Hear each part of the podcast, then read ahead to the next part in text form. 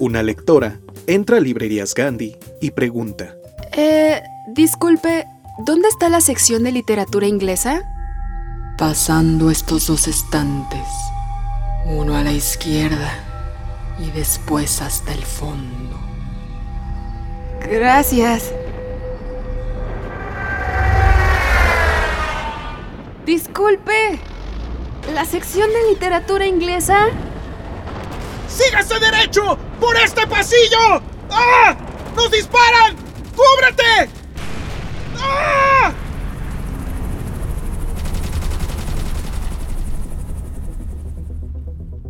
Disculpe, ¿literatura inglesa? Una noche. Su sección se encuentra pasando las obras de Julio Verne. Eh, gracias. Disculpe, señor, ¿usted me puede atender? Llamadme Ismael, pero no me interrumpa. Estoy cazando a Moby Dick. Uf, al fin llegué. En este podcast te traemos muchos mundos literarios. Encuentra el tuyo. Esto es Desde el Librero, el podcast de Librerías Gandhi. Sigue leyendo, sigue escuchando. Hola a todos, ¿cómo están queridos lectores? Espero que se encuentren muy bien al momento de escuchar este podcast. Concepciones acerca de la maternidad hay tantas como personas que son mamás. Para nuestra invitada, la maternidad es un proceso que se sitúa entre lo monstruoso y el milagro. Y todas esas líneas, zonas grises, historias que se van interpretando de lo que es la maternidad para una comunidad entera, no solo para una mujer. Esa es la perspectiva en, la que ahonda el libro de Germinal, su más reciente libro. Bienvenidas y bienvenidos a este episodio en donde nos acompaña Tania Tagle, con quien Irma Gallo habló sobre lo que implica enseñar una lengua a los hijos, los motivos de su escritura y por supuesto sus libros favoritos. Además nos leyó un pedacito de su más reciente libro. También en este programa van a poder disfrutar del regreso de un microcuento, nuestra sección de Date Cuentos, de Virginia Woolf. El microcuento se llama Lunes o Martes y fue escrito en 1921. Nuestro amigo Gilberto Díaz es quien nos lo va a leer y quien hizo la adaptación. Y en esto me pasó escribiendo, vamos a escuchar a Valeria Gallo contarnos el por qué escribió esta novela gráfica llamada Feminismo, ¿eso qué?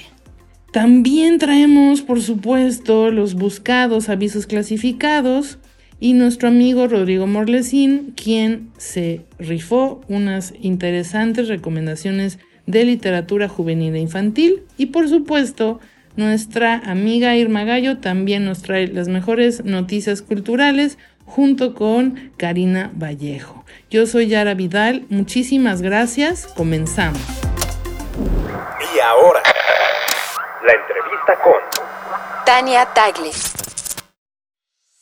Tania Tagle nació en la Ciudad de México en el 86, estudió la licenciatura de literatura hispánica en la Universidad de Guanajuato, es editora, ensayista y activista feminista, fue becaria de la FLM y del FONCA. Su trabajo aparece en las antologías El silencio de los cuerpos del 2015 y Arbitraria en el mismo año.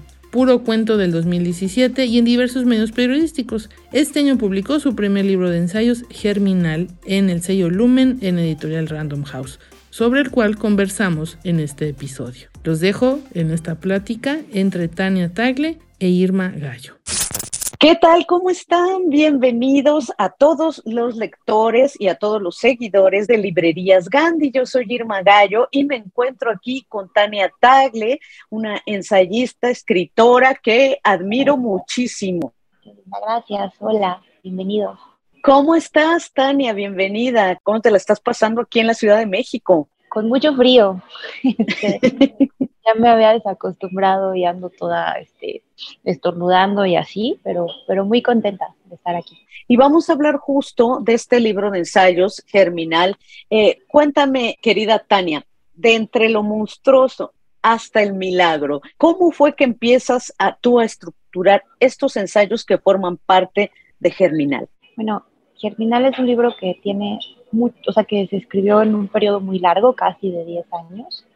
Empezó siendo una especie de diario o bitácora de embarazo y luego se fue transformando porque yo estaba escribiendo pues dos cosas al mismo tiempo. Estaba escribiendo un texto eh, sobre el concepto de monstruo y monstruosidad en la cultura occidental sobre todo y al mismo tiempo pues estaba escribiendo esta bitácora de embarazo y en algún punto me di cuenta que eran el mismo libro, que eran la misma cosa. Entonces, pues ahí empezó a gestarse el primer ensayo, la primera parte de este libro, pues es como una recopilación de notas que he tomado durante mucho tiempo y que se fueron acomodando.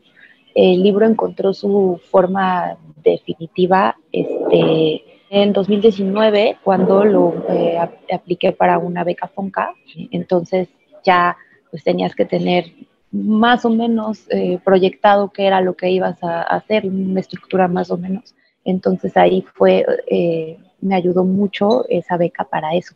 Y quiero como, como recalcarlo porque sí salen proyectos muy importantes y muy interesantes de las becas. Las becas son importantes. Entonces este libro es producto de eso, su forma final, digamos. Bueno, es importante, como bien dices, recalcarlo que sí, que las becas sirven y que ojalá sigan las becas, ¿no? Que no se quiten las becas. Eh, entonces, bueno, tú estabas escribiendo, nos dices, este ensayo sobre la monstruosidad y los monstruos, y eh, e, en esta suerte de ir comparando o, sí, de ir encontrando paralelismos entre los monstruos, lo que tú descubriste, y este ser que está creciendo dentro de ti, que se está, que te está volviendo otra, que se están volviendo tú y este ser o una especie de monstruo, porque es otra cosa, es la alteridad. Eh, ¿Cómo es que aparece todo, eh, todos estos que son casi la parte final, si no me equivoco, del libro, de los milagros? O sea, entre lo monstruoso y el milagro, ¿cómo aparecieron? Bueno, la parte del milagro era, el, concepto de milagro era otra, otra cosa que me interesaba mucho escribir al respecto.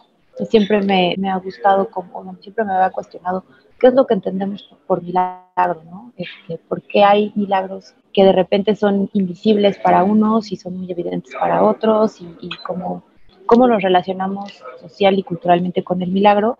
Y cuando yo estaba ya eh, a punto de, de parir, me acuerdo que pues yo estaba muy nerviosa y me daba mucho miedo de todo lo que, así como, bueno, ya y ahora sal, ¿no? Y entonces siempre me decían que los partos eran un milagro y al mismo tiempo me decían que eran una cosa perfectamente natural, ¿no?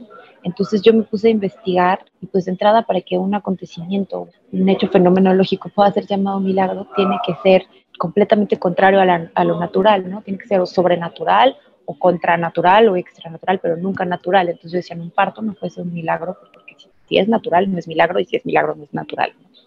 Y entonces más bien como eh, explorar esa contradicción, nada más para concluir que sí, que hay, que hay milagros que pueden ser naturales y que en su contexto son extraordinarios. Y es el caso de, para mí de los nacimientos. Bueno, Daniela ha estado subiendo a redes de, pues, mm, fragmentos de tu libro, subrayados y todo eso. Y hace poco yo, yo conversé con Daniela acerca de su propio libro, Fruto.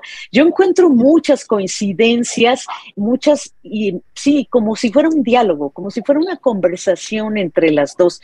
Eh, cuéntame, ¿hubo algún momento en el proceso de escritura, tanto de Germinal como de Fruto, que ustedes estuvieran conversando estos, estos libros?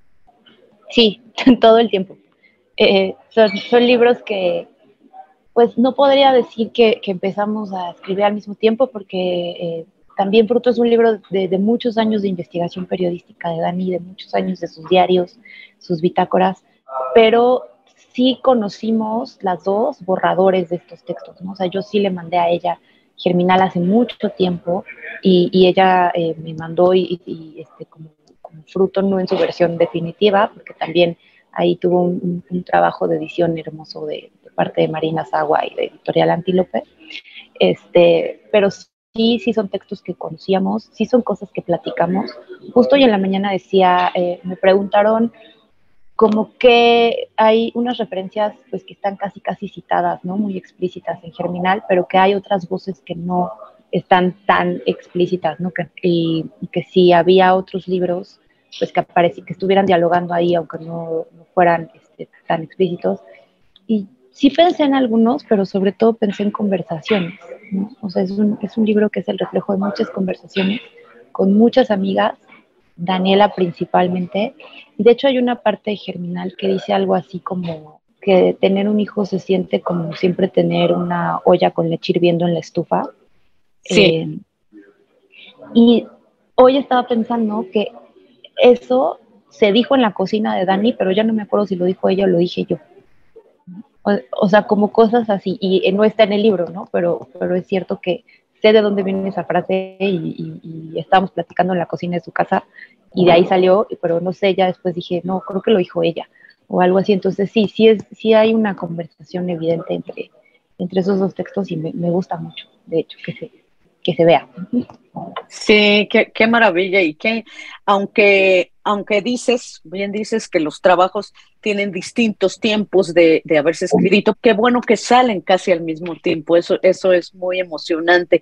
Oye, Tania, yo también te quería preguntar toda la investigación que hiciste sobre los griegos, los, los romanos, los antiguos, sobre Tito Livio, Pitágoras, todo esto. ¿Cómo fue que te fuiste clavando, digamos? Y sobre todo lo que más me intriga es cómo encontrar los vasos comunicantes entre todos pues estos eh, pensadores de hace tantos siglos y lo que le estaba pasando a tu cuerpo y a ti al convertirte en madre. Yo, yo siento que son eh, como lecturas que ya estaban ahí y que de repente fui relacionando de, de, una forma como que ya están, no sé, ahí en el archivo de cosas que leíste que te interesaron o que te llamaron la atención. Yo tuve un, periodo en el que estuve muy, muy clavada con, con leer filósofos este, griegos. Me gustaba mucho y, me, y, y no solo filósofos, sino también a Hesiodo y todo, lo, la Ovidio, este, historiadores, eh, gente que está recopilando mitologías, eh, me interesaban mucho porque según yo podía explicar muchas cosas de, del presente contemporáneo si entendía los griegos y sí, después me di cuenta que no tanto como yo creía, pero yo estaba muy clavada con que sí. Este, y, y además es una, es una pasión que comparto con mis hijos, también les encanta. Entonces eso me motivó como a investigar más, este, como para contarles, como para así y se fueron tejiendo esas conexiones pues muy así espontáneamente, ¿no? De repente yo decía, ah, claro, esto tiene que ver totalmente con esto. Hay una parte de, del ensayo que habla sobre el asombro, pero sobre el asombro, este, pues no sé cómo llamarlo, María Zambrano le llamaba asombro productivo. Del asombro no, que te, no el que te pasma, sino el que te hace eh, preguntarte cosas, ¿no? el que te y, ella decía, así como en algún momento creo que Aristóteles también lo dice, le llama tauma, que este asombro frente a un fenómeno desconocido que te hace preguntarte por qué pasa ese fenómeno es el origen de, la filosofía ¿no? y del pensamiento crítico. Entonces, eh, yo había leído eso antes y cuando me encontré pues eh, enseñándole a hablar a mis hijos, y yo veía pues cómo se les iluminaba la mirada y cómo se asombraban y cómo preguntaban, ya es ese mismo proceso, ¿no? O sea, como que se me hizo muy, sí, así, así funciona, ¿no? Sí, creo que más bien eh, fue ir acomodando unas lecturas previas a, acontecimientos cotidianos que iba experimentando. Oye, me encanta también, justo ahorita que hablas de enseñándoles palabras a tus hijos y etcétera, lo que dices del lenguaje toda la reflexión que hace sobre el lenguaje y de cómo al tú enseñarle, sobre todo eh, lo dices aquí en relación a tu primer hijo, al tú enseñarle las palabras, cómo le estabas dando un mundo, pero quitándole otro, ¿no? lo que él entendía por el mundo y tú le, tú le decías, no, esto se llama por ejemplo, decía mm, mamá para cualquier necesidad que tuviera, ¿no? O el agua cayendo, la lluvia, agua, ¿no? Y, decirle, esto es lluvia, etcétera, etcétera. Eh, ¿Nos puedes compartir un poco de esta reflexión que viene en Germinal?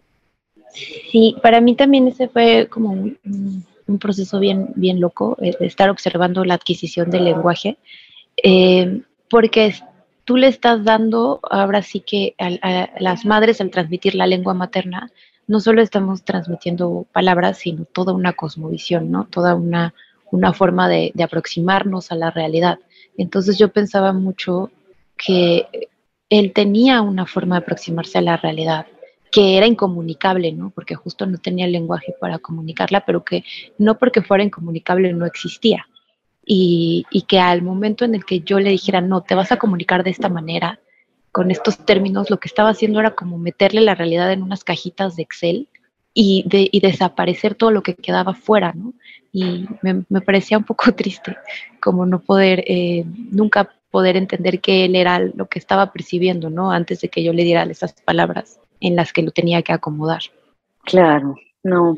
Oye, eh, me gustaría preguntarte algo que parecería muy obvio, pero ¿por qué escribe Tania Tagle? Sobre todo, eh, ahora que eres madre, ¿no? Eh, ¿Por qué crees que escribes? ¿Cuál es, ¿Qué es lo que te impulsa, a pesar de lo difícil que pueda ser teniendo a tus hijos, escribir? Yo como que siempre hago esta distinción, ¿no? Una, una cosa para mí es la escritura, que siempre ha estado presente en mi vida, como desde que me acuerdo, escribo para, pues yo creo que es una forma de hablar conmigo misma, como de ordenarme el mundo, como de, este, si es, incluso a veces en, en, periodos difíciles de mi vida, en la adolescencia o así, que estaba muy atribulada por cosas, eh, era incluso una forma de meditación, ¿no? Eh, como, ordenar mis ideas siempre he necesitado escribir. Ahora, eh, la escritura y la maternidad para mí nunca han estado peleadas, al contrario, creo que se han nutrido mucho una de la otra. Lo que sí ha sido complicado no es el, la escritura en sí, como un proceso eh, físico e incluso colectivo, sino, eh, digamos, la, la maternidad y el participar de cierto sistema profesional, literario, pero que eso es ajeno a la escritura, ¿no? O sea, yo estoy escribiendo todo el tiempo. A lo mejor lo que sí no puedo hacer mucho por mis labores de crianza y así es estar todo el tiempo participando de ese sistema, pero, pero sí lo separo, pues. Creo que sí es importante esa distinción. No, es totalmente, es muy importante. Y bueno, en Germinal vemos, eh, y ya nos has hablado que compartes este gusto eh, por los griegos, por antiguos, con tus hijos, pero ¿cuáles serían los tres libros que han marcado tu vida? Sé que es muy arbitrario, tres nada más, ¿no? Y es difícil, pero si pudieras decir tres lecturas que te han marcado, Tania Tagle. Definitivamente sería La herida en la lengua de Chantal Maillard. Este, sí es uno como de los libros más importantes. Las bodas de Cadmo y Armonía de Ernesto Calazo. También ahí, uy, sí.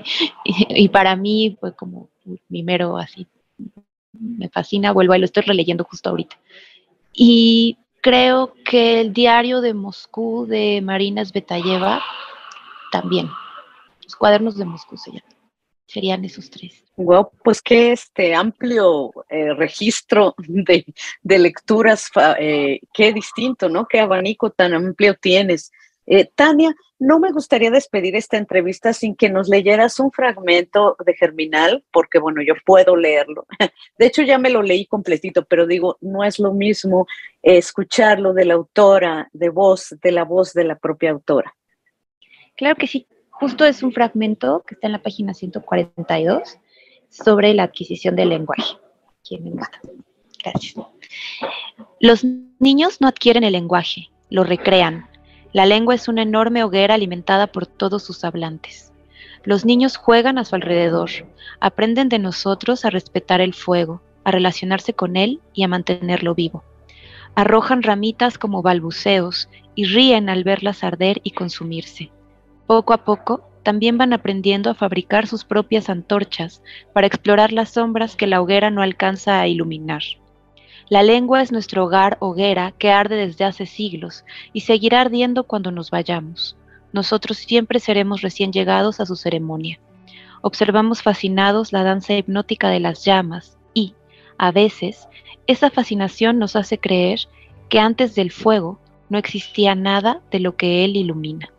Qué maravilla, muchísimas gracias. Pues ya saben, ya pueden encontrar Germinal de Tania Tagle en todas las librerías Gandhi. Te agradezco mucho estos minutos.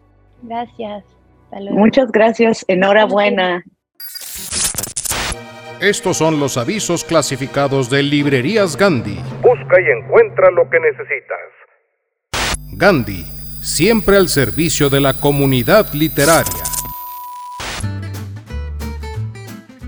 Si deseas vivir una experiencia gastronómica inigualable, te invitamos a conocer el restaurante subterráneo del Castillo del Conde Drácula. Nuestro menú incluye solo los mejores platos exóticos, desde alas de murciélago asadas hasta morcilla, todo servido con un toque de misterio e intriga. También podrás catar nuestro mejor vino tinto, envejecido a la perfección en el corazón de Transilvania. Bebe lentamente y deja que el rico sabor de las uvas de los Cárpatos te transporte a un estado sobrenatural. Haz tu reservación ahora mismo con el señor Bram Stoker. Cupo limitado. ¿Buscas una forma de expresar tu espíritu rebelde? Únete al Club de la Serpiente, donde celebramos el inconformismo y abrazamos lo extraño y maravilloso. Nuestros eventos incluyen lecturas de poesía, conciertos de jazz y mítines políticos radicales. Además, tenemos talleres de escritura donde exploramos la vanguardia de la teoría literaria y superamos los límites del género y la forma, inspirados por la obra del gran autor Morelli. Si deseas más información, contacta a Horacio Oliveira, protagonista de Rayuela, quien te dará todos los detalles. ¿Te sientes desilusionado de la vida? Ven a la escuela de optimismo y aprende a encontrar el lado bueno de las cosas. Nuestros cursos incluyen pensamiento positivo, ejercicios de gratitud y meditación de atención plena. Encuentra la alegría de vivir y recuerda que todo sucede para bien en este, el mejor de los mundos posibles. Inscripciones abiertas con el Dr. Panglo. Si deseas saber más al respecto, te recomendamos leer el cuento de Voltaire, Cándido o el optimismo. ¿Cansado de que te digan lo que tienes que pensar y sentir? Te invitamos a leer el diario de Alejandra Pizarnik. Sus escritos personales son un testimonio del poder de la individualidad, una rebelión contra las normas de la sociedad, una celebración de uno mismo. Deja que su prosa te guíe y adentre en un laberinto de imágenes y símbolos, en este viaje por las profundidades del alma humana. Las letras de esta poeta argentina te están esperando. Querida audiencia, si ustedes están interesados en alguno de estos servicios, no dude en contactar al autor o personaje. Muchas gracias por su atención. Gandhi, al servicio de la comunidad. A continuación, escucharemos las recomendaciones de Rodrigo Morlesi.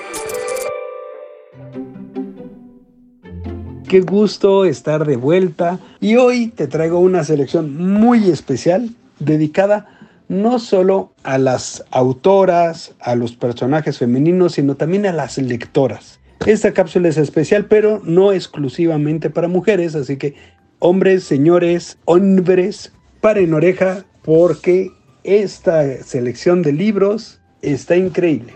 Y empecemos por la más grande de las escritoras mexicanas, Óyeme con los ojos, Sor Juana para niños, publicado por Nostra Ediciones y por la Universidad del Claustro de Sor Juana. Y es un libro muy bonito y es una muy buena manera de entrar por la puerta grande y por primera vez a la literatura de Sor Juana Inés de la Cruz, la gran, gran musa literata de México. Y siguiendo esa línea, les quiero presumir un libro que se llama Mis pies tienen raíz, Mujeres del mundo de habla hispana. Está creado por Cúmulo de Tesla y Atenea Castillo. Pero ustedes me dirán quién es Cúmulo de Tesla. Bueno, Cúmulo de Tesla es un colectivo conformado por mujeres y por ahí un colado que vienen de muchas disciplinas. Y así como provienen de muchas disciplinas, este colectivo tiene muchas influencias. Y crearon este libro, Mis pies tienen raíz, con Océano Travesía, y que habla sobre mujeres, pero tienen un eje central que es ni más ni menos que Sor Juana. Y alrededor de Sor Juana, muchas mujeres actuales, modernas, que han luchado y que han trabajado muchísimo, no solo por el bien de las mujeres, sino por el bien de todas y todos. Y una leyenda de la literatura infantil es sin duda Gloria Fuertes y Blackie Books ha publicado hace tiempo el libro Gloria Fuertes para niñas y niños. El libro de Gloria Fuertes está ilustrado por Marta Altes y tiene versos, cuentos, eh, pasajes de su vida, es entretenida, es divertida, es muy sonoro este libro, muy musical y que se los recomiendo y es una manera también de conocer y de adentrarse y de, descubrir o redescubrir a Gloria Fuertes, esta gran precursora de la literatura infantil en España, pero también en América. Y uno que me gusta muchísimo es Mary, que escribió Frankenstein, escrito por Linda Bailey e ilustrado por Julia Sardá. Está publicado por Impedimenta y es un álbum ilustrado que narra la vida de Mary Shelley y que es muy muy bueno. Pero yéndonos más a lo contemporáneo, quiero recomendarles Mi monstruo y yo de Valeria Toro, publicado por Planeta Junior, en el que es una niña que tiene muchos problemas para ser amigos. Bueno, la verdad es que no tiene amigos. Y no es fácil, tiene problemas, le cuesta trabajo no le va muy bien, que digamos, eh, no solo en la escuela, tampoco en su casa, hay algo, hay algo ahí que no termina de, de ir bien, hasta que, hasta que se hace de un amigo. La cosa es que ese amigo es un monstruo de nube. Está ilustrado y escrito por Valentina, Valentina Toro, de Colombia, y es un libro súper tierno, pero también nos pone en esta perspectiva de mujeres, niñas que luchan por abrirse paso, como, como en su caso en aquella época, hace mucho, mucho tiempo lo fue Alfonsín Storni, esta poeta que eh, seguramente si preguntan en Gandhi encontrarán libros de ella, vale muchísimo la pena, es un ícono del feminismo y realmente les recomiendo los libros de Alfonsín Storni. ¿Y qué más? A ver, un par más, porque si no me sigo de largo, ya sabes que, no paro. Rapidísimo, de la serie increíble Austen, de Jane Austen, eh, Orgullo y Prejuicio, y es una versión con texto de Catherine Woodfine, con ilustraciones de Eglantin y Eulemans. Está publicado por Harper Kids y es una buena manera para entrar a Orgullo y Prejuicio sin toda la densidad, así que es perfecto para, para las y los más pequeños. Y cierro con una mujer que no tiene personajes femeninos, pero sí podríamos decir que es la mamá de los conejitos. Me refiero a Beatrix Potter, la gran creadora de Peter Rabbit o el conejo Peter o Periquito el conejo. Este, y que, ¿por qué la pongo en este grupo de mujeres? Bueno, porque ella fue de las primeras mujeres que logró no escribir con el nombre de su marido, no escribir con un nombre masculino para ocultar que es mujer.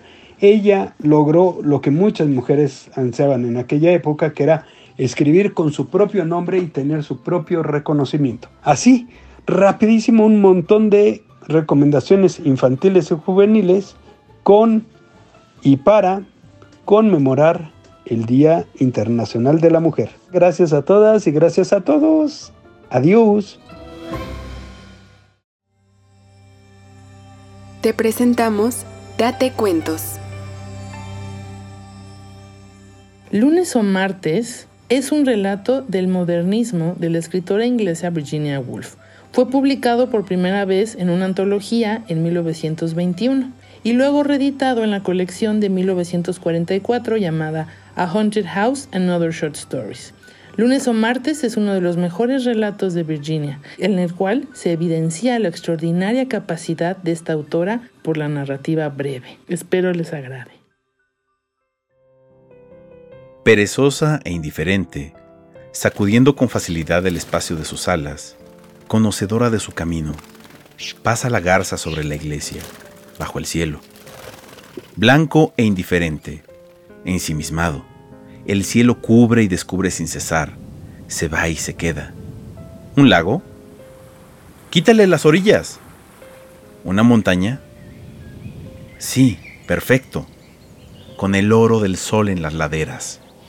Cae desde lo alto, helechos o plumas blancas, siempre, siempre. Deseando la verdad, esperándola, destilando laboriosamente unas pocas palabras, deseando siempre. Se inicia un grito a la izquierda, otro a la derecha, ruedas golpean, divergentes, omnibuses se conglomeran en conflicto. Deseando siempre. El reloj asevera con doce claras campanadas que es mediodía. La luz vierte escamas de oro. Niños se arremolinan. Deseando siempre la verdad. Roja es la cúpula. De los árboles cuelgan monedas. El humo sale lento de las chimeneas. Ladrido, alarido, grito. ¡Compro metal! ¿Y la verdad? Como rayos orientados hacia un punto, pies de hombres, pies de mujeres, negros o con incrustaciones doradas. Esa niebla. ¿Azúcar? No, gracias. La Commonwealth del futuro. La luz del fuego salta y deja roja la estancia, salvo las negras figuras y sus ojos brillantes mientras descargan una camioneta afuera. La señora Thingumi sorbe té en su mesa escritorio y las vitrinas protegen abrigos de pieles. Cacareada, leve cual hoja, rizada en los bordes, pasada por las ruedas, plateada, en casa o fuera de casa, reunida, esparcida, derrochada en diferentes platillos de la balanza, barrida, sumergida, desgarrada, hundida, ensamblada. ¿Y la verdad? Recordar ahora junto al fuego del hogar la blanca plaza de mármol. De las profundidades de marfil se alzan palabras que vierten su negrura florecen y penetran. El libro caído, en la llama, en el humo, en las perecederas chispas, o ya viajando, la bandera en la plaza de mármol, minaretes debajo y mares de la India, mientras los espacios azules corren y las estrellas brillan. ¿La verdad? ¿O bien satisfacción con su proximidad? Perezosa e indiferente la garza regresa. El cielo cubre con un velo sus estrellas. Las borra luego. Las y los escritores pasan por muchas tribulaciones para lograr escribir y que su libro llegue hasta tus manos. Aquí nos comparten el detrás de sus obras. Te presentamos Esto me pasó escribiendo.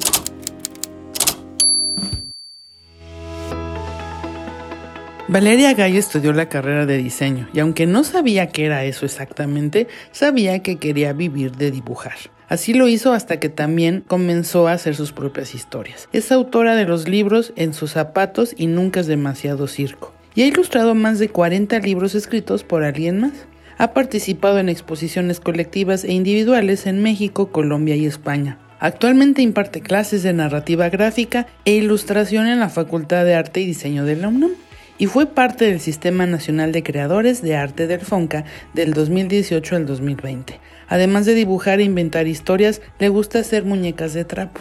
Valeria escribió Feminismo, eso que, inspirada por su sobrina Camila, pero realmente está dedicado a todas las chicas jóvenes y chicos que quieren saber para qué sirve el feminismo en su vida.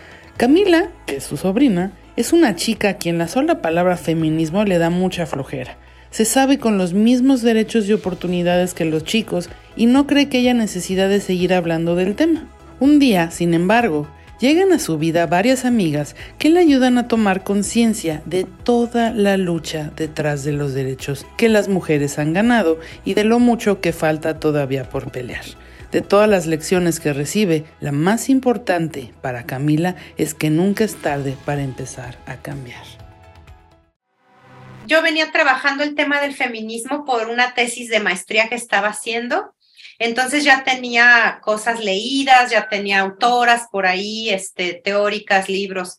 Y mm, en ese momento metí un proyecto al sistema, al apoyo del Sistema Nacional de Creadores de Arte, que era un libro, una novela gráfica eh, de feminismo, sobre la historia del feminismo, me atrevía a ponerlo así, de esa manera, a plantearlo de esa manera, y que me van dando la beca. Entonces, eh, después de que me puse muy contenta, dije, ¿ahora qué hago?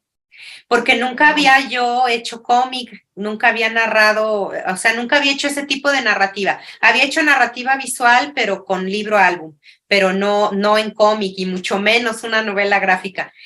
Y bueno, a, partir de ahí empecé como a buscar caminos narrativos para eh, dándole vueltas al tema de la historia del feminismo. Yo no quería sonar como libro de texto, ¿no? Como algo aleccionador, algo aburrido. Y en cuanto a los hombres, bueno, aquí hay un personaje que es el hermano de Camila y que está acostumbrado, además, por una onda de la mamá, que, también tendríamos que hablar de, cómo vamos educando tanto a las niñas como a los varones, ¿no? Eh, que este, este muchacho está acostumbrado, el hermano de Camila, a que ella le sirva de comer, ¿no? Eh, ¿Qué tanto crees que han cambiado también en los varones y sobre todo en los más jóvenes estas percepciones y estas ideas de no yo soy el rey y tenemos que, me tienen que servir, las mujeres están para servirnos, o también tiene que ver con cierto, eh, digamos, con cierta eh, grupo de la población, de la sociedad mexicana no todos. Sí, pues. yo, sí, yo creo que sí hay, hay de todo todavía, ¿no? O sea, yo creo que sí todavía te puedes encontrar familias. Estaba yo pensando hace rato, me llegó así a la mente esta frase que, que luego dice mucha gente, que la culpa la tienen las mamás porque educan así a sus hijas a sus hijos varones, ¿no?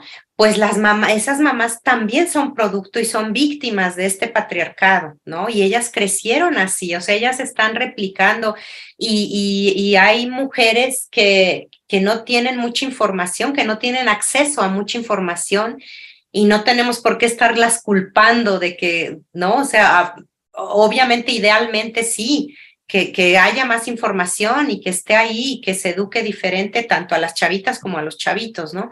Pero sí también creo que sí han ido cambiando los chavitos. Este, bueno, yo lo veo con Pato y sus amigos, ¿no? O sea, les tocó el Me Too durísimo, les tocó en la, bueno, al menos a, Pato y los, los de su generación, eh, les tocó durísimo, ¿no? En, en, su escuela, el Me Too así en la secundaria, además que es una etapa fuerte. Mm, y, creo que este, Pato no en específico, pero sí hubo quienes reaccionaron como, pues sí se sacaban de onda, medio se enojaban, este, no entendían bien qué pasaba, ¿no? Y, y creo que sí han ido cambiando, han ido agarrando la onda, han ido cambiando muchos modos, ¿no? O sea, yo no me imagino a estos chavillos, este, bueno, siempre hay excepciones, ¿no? Pero forzando una situación, ¿no? O, violentando a una chavita o burlándose de alguien, ¿no? O sea, la verdad es que sí, creo que estas generaciones nuevas sí vienen diferentes, afortunadamente. Ah, para, para los que no saben, Pato es su hijo. Pato es el, es el hijo de Valeria y Pato tiene 17 años ahorita. Entonces estamos hablando de un rango de edades de los chicos más jóvenes que están también ya aprendiendo, como dicen eh, por ahí, a deconstruirse. Esto es lo que podrás encontrar como tema principal en el número de la revista Lemas de este mes. La revista Lemas es la revista oficial de Librerías Gandhi. El cambio en el rol de las mujeres supone un cambio en los hombres. Nos equivocamos al suponer que la deconstrucción del sexismo es solo cosa de chicas. Sin excluir a nadie, nuestras sociedades deben cambiar. Los libros, las películas, los nombres de muchas partes de nuestro cuerpo fueron escritos por hombres. No podemos evadir los hechos de que durante mucho tiempo aplaudimos a escritores y artistas masculinos mientras menospreciábamos a las artistas de la misma época. Marzo es un excelente momento para pensarlo. Este mes celebramos que han transcurrido 14 años desde la primera publicación de Lemas. Y para hacer justicia a este momento, invitamos a nuestro festejo a Gloria Steinem, pues deseamos reconocer los frutos de su fuego luchador. En este número 166 también nos acompañan Ligia Urroz, Carmen Villoro, Sofía Grivas, Eliezer Budasov y Javier Lafuente, así como Alfonso del Río y su libro Tahuantisuyo 5.0, y un adelanto de Feminismo, ¿eso qué? de Valeria Gallo. Puedes conseguir este número de revista Lee Más en librerías Gandhi, gandhi.com.mx y en el sitio web de revista Lee Más. Y acompáñanos en esta celebración de 14 años de libros e ideas. Las noticias más relevantes en el mundo cultural. El mundo cultural. Algunas novedades editoriales y entrevistas con personajes destacados de la cultura a nivel nacional e internacional. Desde el librero, presenta su sección informativa Cultura Lees.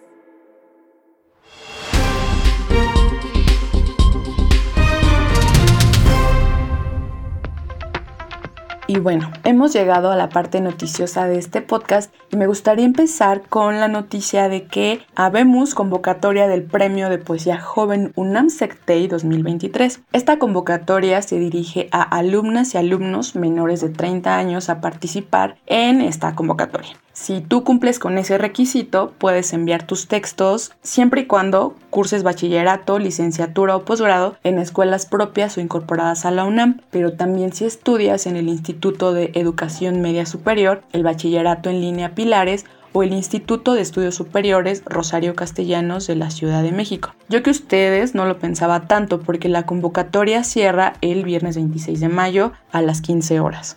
Y así que de verdad anímense, este premio es de verdad una gran oportunidad para que su voz sea escuchada y toque a muchas más personas. Así que compartan lo que tienen escrito, sus poemas y hagan que sus versos resuenen con toda la fuerza.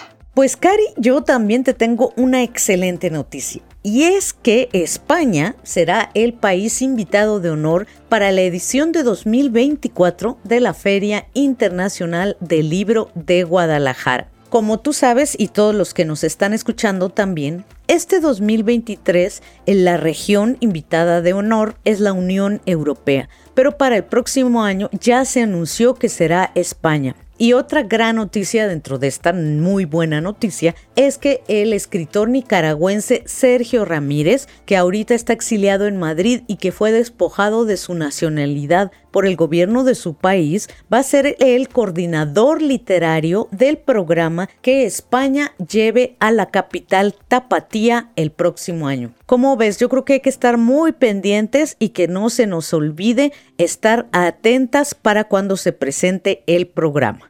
Y muy a propósito de ese país, yo quiero compartirte otra noticia. Se trata de luchadoras, mujeres en la colección del MUAC que se presentará en Madrid. Se trata de una exposición que analiza la historia más reciente del arte mexicano a través de una selección de 46 obras de 30 artistas mujeres, representadas en las colecciones del Museo Universitario de Arte Contemporáneo. Como te decía al inicio, esta exposición se exhibirá en Madrid gracias a la colaboración entre la Fundación Casa de México en España y el Centro de Estudios Mexicanos UNAM España como parte del décimo aniversario de esta sede internacional de la universidad y los 15 años del MUAC. La exhibición cuenta con obras clave de artistas que denuncian la violencia hacia las mujeres, que cuestionan sus prácticas en el mundo cotidiano y desafían los roles y espacios tradicionales asignados a ellas. De hecho, aquí Irma Gallo le realizó una entrevista a la curadora Pilar García y si quieren conocer todo lo que le dijo en esta conversación, vayan a nuestro canal de YouTube, revista Lee Más de Gandhi y entérense de esta charla que de verdad estuvo muy interesante. El Museo Jumex presenta una exposición, Cari, que nos va a encantar.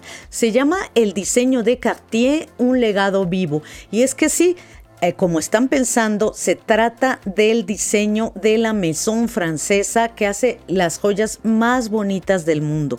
El diseño de Cartier, un legado vivo, cuenta con la curaduría de Ana Elena Malet y la museografía de la arquitecta Frida Escobedo y estudia el diseño de la Maison, su artesanía y muestra una visión contemporánea sin perder de vista su rico y complejo pasado. Dos datos importantísimos, que esta exposición marca el regreso de la colección Cartier a México 24 años después de su primera presentación en el Museo del Palacio de Bellas Artes. Y el otro es que podrán visitar la exposición del 15 de marzo al 14 de mayo en el Museo Jumex. Estas son nuestras novedades editoriales que puedes encontrar en librerías Gandhi a nivel nacional y en gandhi.com.mx las recomendaciones literarias de esta semana, esta semana tan importante porque es la primera semana de marzo, el mes de la mujer, el 8 de marzo es el Día Internacional de la Mujer, así que la primerísima recomendación literaria que yo quiero hacer hoy es Política Sexual de Kate Millett en cátedra. Y mira, esta obra se publicó originalmente en 1970 y Kate Millett la basó en su tesis doctoral que leyó en la Universidad de Oxford en 1969. Es una de las obras más importantes para entender la llamada segunda ola del feminismo.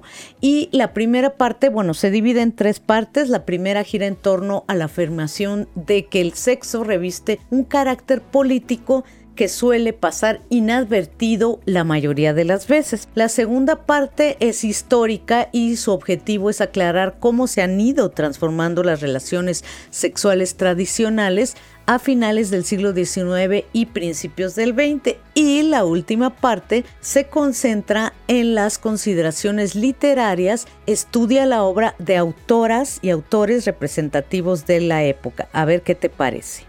Irma Gallo, qué gusto volver a encontrarnos en este espacio y qué gusto que los libros nos vuelvan a reunir. A propósito de la recomendación que haces de Kate Millett y de que este mes, como bien señalas, conmemoramos el Día Internacional de las Mujeres, yo traigo una recomendación que también me parece necesaria para trazar una genealogía acerca del pensamiento feminista. Estoy hablando de la Vindicación de los Derechos de la Mujer, escrito por Mary Wollstonecraft en una edición que preparó Harper Collins de México. Este es uno de los libros más inteligentes y apasionados de los tiempos modernos, y de hecho ha sido considerado como un texto precursor del feminismo, pues en 1792 su autora ya denunciaba la falta de igualdad en materia de derechos educativos, laborales y políticos entre hombres y mujeres, y también cuestionó los prejuicios que se habían depositado sobre los hombros de las mujeres. Me parece buenísima tu recomendación, Cari. Y ahora yo voy con Memorias de una joven formal, a la que se considera la primera parte de la autobiografía de Simone de Beauvoir. Está publicado por Ediciones Gandhi y habla de, pues justamente estos primeros años cuando recién había ingresado en la Sorbona, eh, cuando traba amistad con quien acaba de conocer, que se convertiría en el amor de su vida. Estamos hablando de Jean-Paul Sartre y también después de este libro, bueno, seguirán La fuerza de las cosas, La plenitud de la vida y Una muerte muy dulce. Sin embargo, aquí conocemos a Simone de Beauvoir joven, la conocemos enamorada y son las bases del feminismo. También se le considera un libro muy, muy importante para aprender del feminismo. ¿Qué te parece? Siempre me ha parecido muy bonito el hecho de poder acercarnos a personas cuyo pensamiento admiramos tanto, como es el caso de Simone de Beauvoir, pero desde una perspectiva más íntima, más personal. Yo les voy a hablar de un libro que si bien no guarda mucha relación con el tema que hemos abordado en esta ocasión, sí puede resultar de mucho interés para las personas a las que les gusta esta área de los libros. Se llama Diseño Editorial y lo hizo Yolanda Zapaterra y está publicado por GG. Más que un libro, este es un manual básico sobre diseño editorial en la era digital que ofrece orientación teórica y consejos prácticos fundamentales para trasladar las necesidades del periodismo actual a la composición de la página impresa o digital. En definitiva, una guía básica de referencia del nuevo diseño editorial. Esto fue nuestro programa, esperamos sea de su agrado, que les haya dejado algo que no tenían antes, que les abra el espacio para nuevas lecturas. Ya saben que tenemos nuestros canales listos para recibirlos todo el tiempo 24 horas al día. Máscultura.mx, revistalemás.mx, gandhi.com.mx y nuestras redes sociales correspondientes a esos sitios. Por favor, denos sus comentarios, sus calificaciones en las plataformas donde nos escucharon y nada más agradecerles también sobre la celebración que tenemos este mes de la revista Más, agradecerles a nuestros lectores que compran la revista mes a mes desde gandhi.com.mx o que va directamente a las cajas a buscarla, a preguntar por esta revista. Está hecha con muchísimo cariño, con muchas ilusiones de mucha gente, muchas horas, muchos desvelos, mucho apoyo de las editoriales y nuestros anunciantes. Muchísimas gracias por ayudarnos a llegar a estos 14 años y esperamos el siguiente año, ojalá, eh, llegar a las quinceañeras, tener nuestro año quinceañero con ustedes para poder hacer una fiesta masiva como la tuvimos cuando fueron los 10 años. Ya saben que además eh, pueden escribirnos a contacto arroba revistalemas.mx para decirnos, hola, soy un caricaturista, quiero publicar, hola, soy poeta, hola, soy articulista, hola, quiero hacer una entrevista. No les prometo que todos los publiquemos, pero seguramente vamos a revisar su trabajo, vamos a hacer nuestra junta de consejo, pero hay mucha gente que justo empezó a trabajar con nosotros de esa forma. Queremos seguir siendo ese espacio accesible para todos los amantes de la literatura y la cultura.